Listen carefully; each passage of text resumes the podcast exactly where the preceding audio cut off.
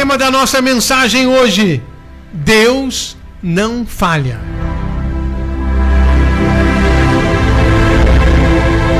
Em 2 Pedro, no capítulo 3, no versículo 9, a palavra de Deus diz assim: O Senhor não retarda a sua promessa, ainda que alguns tenham ela por tardia. Deus é fiel. Fiel é aquele que prometeu, fiel é aquele que nos chama, o qual também fará. O céu e a terra passarão, mas a palavra do Senhor jamais passará. Deus não falha. Existe um ditado popular que as pessoas falam assim: Deus tarda, mas não falha. Esse Deus tarda é porque existe o tempo de Deus e o tempo do homem. O Cronos é o tempo do homem. Segundos, minutos, horas, dias, semanas, meses, anos. E o Kairos, o tempo de Deus.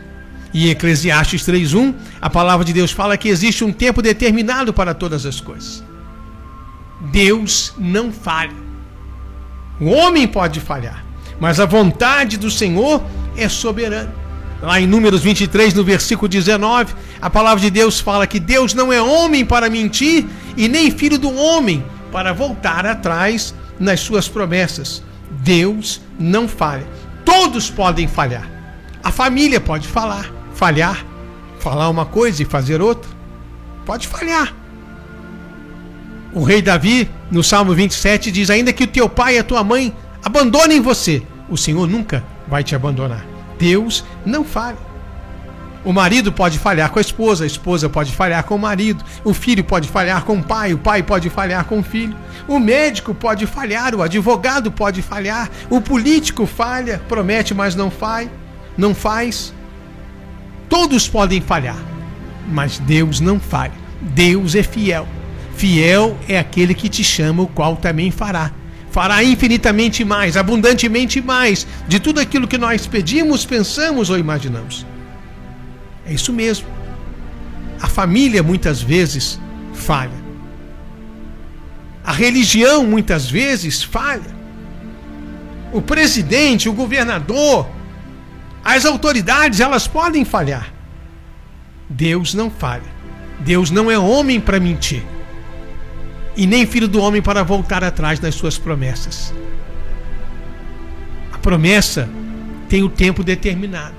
O Senhor não retarda a sua promessa. Aquilo que ele falou, ele vai fazer. A Bíblia conta para nós muitas histórias. Homens que falharam. Adão falhou no jardim do Éden. Sansão, sendo juiz de Israel, falhou. Davi, sendo homem segundo o coração de Deus, falhou. Pedro, discípulo que estava sempre com Jesus, falhou, negou a Jesus. Abraão, amigo de Deus, falhou. Mas o Deus da Bíblia nunca falha. Os homens da Bíblia falharam, mas o Deus da Bíblia nunca falha. Nessa manhã, Deus quer falar isso ao seu coração. Deus nunca vai te deixar, jamais irá te abandonar. Ele é o socorro bem presente na hora da angústia. Ele é o amigo mais chegado que o irmão. Por que, que Deus não falha? Porque ele não é homem. Ele é o Todo-Poderoso, é o Shaddai, é o Elion, aquele que está acima de tudo e de todos. Deus não é homem para mentir e nem filho do homem para voltar atrás. Ninguém pode impedir a ação de Deus. Quando Deus falou com Israel que Israel ia conquistar a terra, em Josué 21, 45, a Bíblia diz assim: palavra alguma falhou. De todas as boas coisas que o Senhor falou à casa de Israel, tudo se cumpriu. Olha aí, palavra alguma falhou. Deus vela pela sua palavra para cumprir. Operando Deus, quem impedirá? Nenhum plano de Deus pode ser frustrado. Leia Isaías 43, versículo 3 e Jó 42, versículo 2. Nenhum plano de Deus na tua vida vai falhar. Seus pais falharam com você? Tudo bem. Deus nunca vai falhar.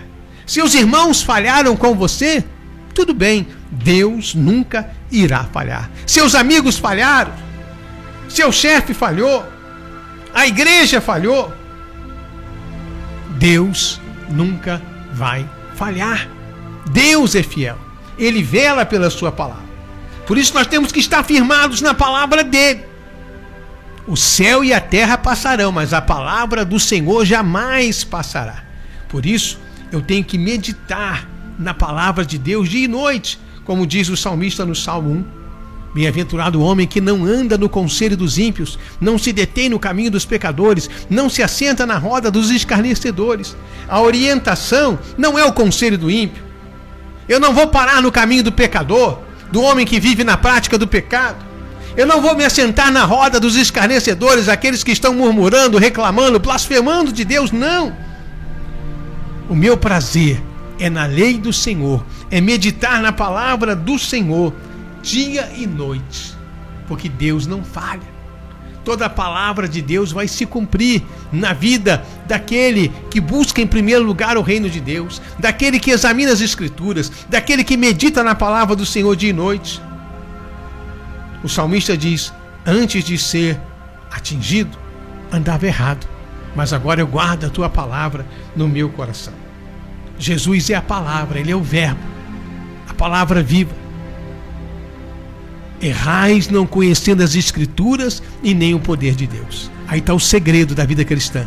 Quando eu tenho uma vida de oração, quando eu busco a Deus em oração, quando eu estou estudando, meditando na palavra de Deus, a unção de Deus, a graça de Deus. Lá no Salmo 1, o salmista diz que esse homem que medita na palavra do Senhor de noite, ele vai ser como árvore junto à corrente das águas. Ela vai dar o fruto. A folha não vai murchar. Tudo dá certo. A bênção do Senhor enriquece e não acrescenta dor.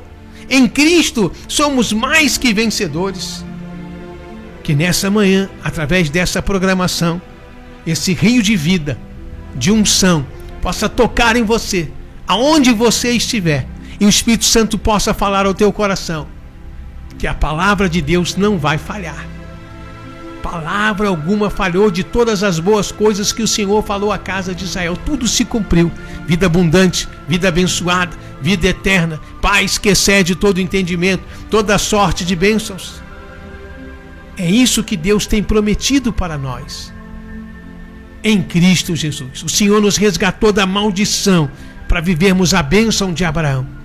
A bênção de Abraão fala isso: intimidade com Deus, amizade com Deus, prosperidade de Deus. A prosperidade de Deus é diferente da prosperidade do mundo.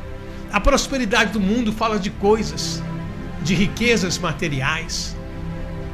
O homem anda assim, da aparência, daquilo que ele acha que tem, que possui. O que significa mesmo ser próspero? Para o mundo é isso. Várias riquezas materiais. Mas a prosperidade de Deus é você ter aquilo que realmente você necessita na hora certa. É ter amor, é ter uma vida familiar abençoada, é ter relacionamentos saudáveis, comunhão na igreja comunhão com Deus. Prosperidade é presente de Deus, é a vida abundante, é a paz que excede todo entendimento. Por isso a importância de meditar na palavra de Deus e saber, meu irmão, minha irmã, que Deus não falha. Deus nunca falhou. Quando você toca na Bíblia, de Gênesis até o Apocalipse, Deus não perdeu nenhuma batalha. E não será a sua, meu irmão, que ele vai perder. Em Cristo você será sempre mais que vencedor. A vitória que precisamos vem dele. A paz que precisamos vem dele. Assim eu e você, nesse dia que se chama hoje, podemos dizer mais uma vez: em Cristo nós somos mais que vencedores. Por mais difícil que possa ser a luta que cada um enfrenta no seu dia a dia. Mas os nossos olhos precisam estar voltados para o Senhor, olhando para Jesus, autor e consumador da nossa fé. Como Davi diz no Salmo 121, quando ele estava vivendo um momento muito difícil, o seu filho Absalão estava promovendo uma revolta contra ele. Momento difícil, quase que Davi perde o reino. Aí ele escreve o Salmo 121: Eleva os meus olhos para os montes, de onde virá o meu socorro? O meu socorro vem do Senhor que fez o céu e a terra. O socorro vem de Deus, em Cristo. O Deus que não falhou e jamais falhará. O Deus que é fiel. Fiel é Deus que te chama, o qual também fará. Às vezes parece que está demorando, mas Deus tem o tempo certo. E nessa manhã, o Espírito Santo quer falar isso ao nosso coração, através da Sua palavra. Deus não é homem para mentir, e nem filho do homem para voltar atrás. Olhe para o alto, busque o Senhor. Deus não falha. O Criador do céu e da terra, ele não dorme. Ele guarda a nossa entrada e a nossa saída desde agora e para todo sempre. Essa é a mensagem que vem do coração de Deus ao nosso coração nesse dia. Deus não falha. Por isso, a importância de meditar na palavra do Senhor dia e noite. Elevo os meus olhos para os montes. De onde virá o meu socorro? O meu socorro vem do Senhor, o Deus que não falha.